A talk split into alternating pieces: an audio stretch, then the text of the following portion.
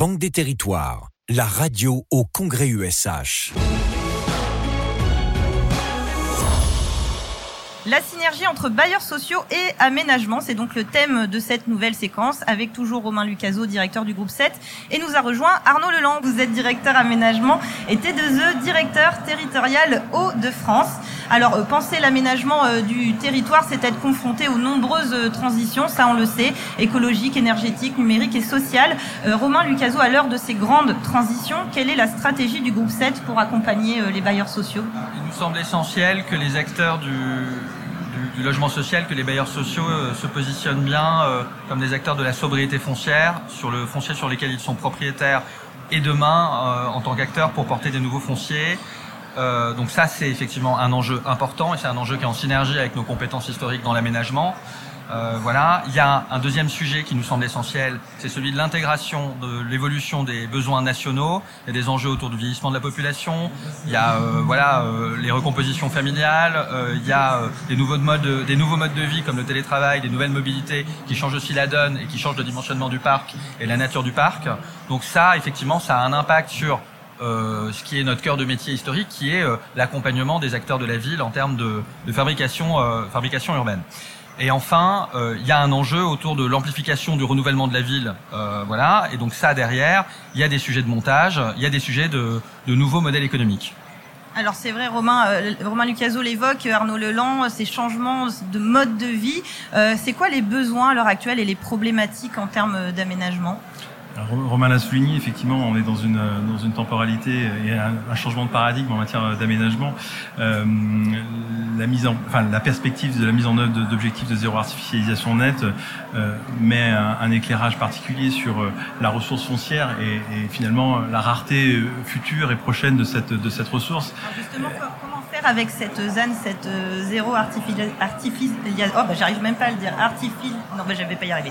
C'est compliqué pour nous aussi. Merci, c'est gentil. La ZAN, on va rester sur ZAN, c'est plus simple. du coup, c'est quoi, c'est quoi l'alternative justement pour pallier à ça? L'alternative, c'est de, de, proposer un, un, un, nouveau modèle de, de production urbaine. Euh, évidemment que à, à l'heure où euh, le, le, foncier va devenir rare, la question de la densification et, et comment on met en œuvre la densification euh, est une question posée et qui s'adresse euh, aux collectivités, mais qui s'adresse aussi aux bailleurs sociaux. la question de la, renaturation, de l'introduction de la nature en ville, des îlots de fraîcheur, de finalement de la création d'aménités urbaines dans ce changement de paradigme est, est, est posée. c'est quoi C'est misé sur les friches, euh, par exemple c'est misé sur les friches, c'est misé sur les espaces vacants, les espaces interstitiels, c'est misé sur effectivement euh, la, une densification euh, j'allais dire, il y a la densification bâtie, la densification perçue et la densification réelle. C'est effectivement probablement misé sur la, sur la hauteur, sur d'autres formes urbaines. Ça veut dire quoi? Raser une maison, faire un immeuble? Ça veut dire euh, euh, euh apporter des solutions spécifiques à, à, à, des, à chaque situation de projet qui est différente, probablement apporter des réponses oui, très, très spécifiées au, au, territoire et peut-être être moins dans le développement de, de, de formules toutes faites et d'un modèle type qu'on pourrait retrouver un peu sur tout le territoire comme ça a pu l'être fut un temps et au final c'était mal adapté au territoire puisqu'on parle beaucoup de territoire ici euh, sur euh, Banque des territoires, la radio évidemment. Donc du sur-mesure finalement s'adapter au terrain. Oui, je crois que c'est une bonne formule, le, sur-mesure et c'est ce qu'on essaye en tout cas de construire, de proposer une, une offre dans un spectre très élargi qui nous permet effectivement d'accompagner au mieux collectivités, aménageurs et bailleurs sociaux pour proposer une offre, une offre sur mesure. Alors du coup côté bailleur, les enjeux à avoir en tête aujourd'hui, c'est ça C'est se dire comment la ville je la construis, comment ma ville je la construis C'est à la fois comment, mais c'est aussi la question quantitative, parce que dans ce changement de paradigme, euh, euh, il ne faut, faut pas oublier que derrière, il y a un enjeu aussi d'être au rendez-vous des volumes à produire. Euh, et, et, et, ça, du coup, bah, ça devient, ça, ça, va devenir de plus en plus compliqué. Enfin, en tout cas, c'est c'est une vraie gageure d'être de, au rendez-vous justement de, euh, de, de, cette quantité de, produ de, production à, à, proposer et à mettre sur, sur le marché. Il y, a, il y, a, des besoins de logement très importants. Ça, on le sait, effectivement, besoin de, de logements importants. Alors, moi, je vous propose de partir en Nouvelle-Aquitaine. On va se promener hein, à la rencontre d'Adrien Gros, directeur de l'aménagement urbain à Aquitanis, bailleur social, mais également maître d'ouvrage urbain ce depuis les années 90.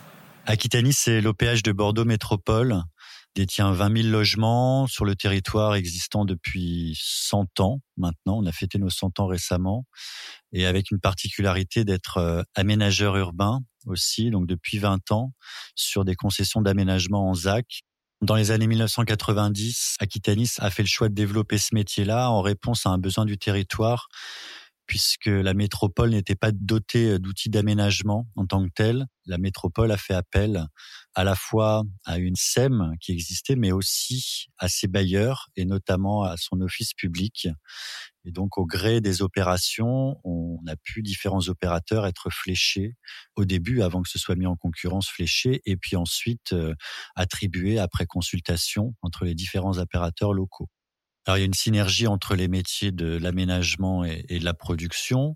Historiquement, d'ailleurs, c'était la même direction. C'est dans la direction patrimoine au sens large qu'on faisait à la fois de l'aménagement urbain et de la construction. Petit à petit, avec la professionnalisation du métier d'aménageur et le recrutement d'équipes dédiées, ces deux métiers ont vécu leur propre destinée avec des directions euh, dédiées, des moyens dédiés, mais toujours travaillant euh, dans un échange permanent avec la relation euh, toujours forte entre un aménageur et un constructeur, mais d'autant plus forte qu'elle est euh, sous la même direction générale et avec les mêmes enjeux d'équilibre, de faire et de loger le plus grand nombre et les plus modestes. Alors on remercie euh, Adrien Gros, directeur de l'aménagement urbain Aquitanis, euh, bailleur social, mais également maître d'ouvrage urbain en Nouvelle-Aquitaine. Arnaud Leland, quelle place du coup, quand on entend le témoignage d'Adrien Gros, quelle place doit avoir un bailleur aujourd'hui dans la fabrique urbaine?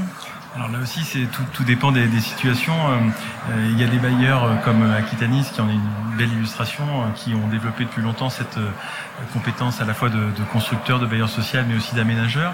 Et probablement sur d'autres territoires, il y a un enjeu de rapprochement entre bailleurs sociaux et aménageurs historiques, de manière à, à renforcer la capacité justement à être au rendez-vous des différents enjeux qui attendent, qui attendent les territoires. donc rapprochement, proximité, meilleure coordination, euh, de manière à, accélérer le processus de production et de développement urbain. Rapprochement, peut-être diversification aussi?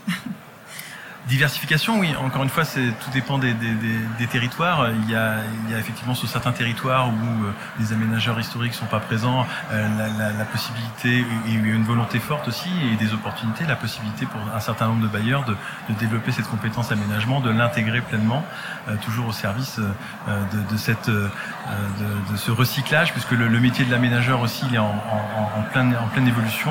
Le métier d'aménageur, il évolue plutôt sur vers un métier du, recyclage urbain, plutôt en, opposition avec ce qu'a été le métier d'aménageur d'extension d'extension urbaine euh, pendant pendant une partie de, l'histoire d'après-guerre. Donc, euh, donc dans ces nouveaux métiers, les, bailleurs ont évidemment toute leur place à, prendre et à occuper. Euh, voilà, que ce soit, j'allais dire en en complémentarité et en, bonne intelligence avec les, acteurs existants, ou carrément quand la compétence n'est pas existante, en, prenant cette compétence et en l'exerçant pleinement.